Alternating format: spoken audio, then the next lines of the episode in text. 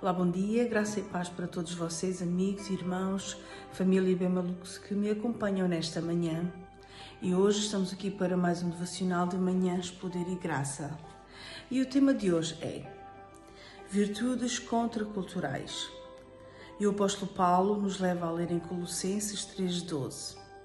Portanto, como povo escolhido de Deus, santo e amado, revistam-se da profunda compaixão bondade, humildade mansidão e paciência.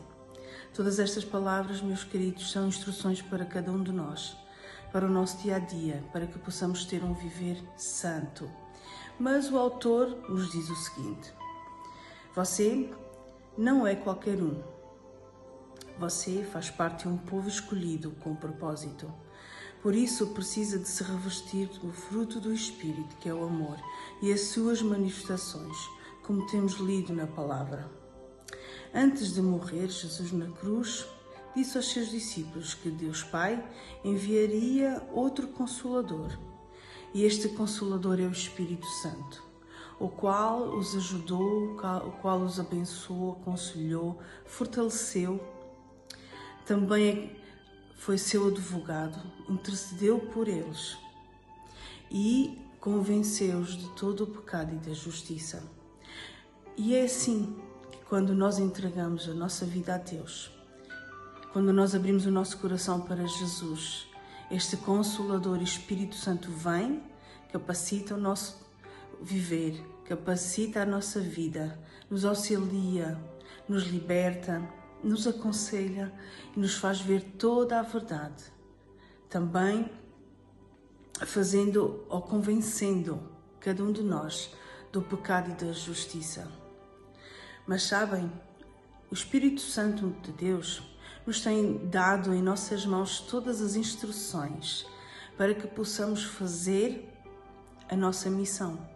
E essa nossa missão é de levar as boas novas de salvação ao nosso próximo, a todo aquele que nos rodeia, através do amor de Cristo e as suas manifestações. Mas Deus já fez a parte dele porque Ele é o mesmo ontem, hoje e será eternamente. Ele já abriu o caminho para que nós possamos caminhar nele. Mas há alguma coisa muito importante que nós, nós temos que fazer. É tirar tempo para nos preparar, tirar tempo para escutar a voz do doce amigo Espírito Santo, para que Ele nos ensine, para que Ele nos capacite, para que Ele nos auxilie para que possamos cumprir com este propósito, cumprir com esta missão de levar aos outros, de partilhar com os outros a alegria da salvação, pois sabemos que Deus tem mais e mais para fazer através de nós. Por isso, meus queridos, não vamos ignorar o Espírito Santo, não vamos pôr de lado o Espírito Santo. Vamos sim buscar cada dia mais e mais a sua direção para que possamos cumprir esta missão que Jesus nos tem colocado em nossas mãos. E sabem, há um versículo muito importante que encaixa bem aqui, porque aqui diz que nós somos povo escolhido, santo e amado.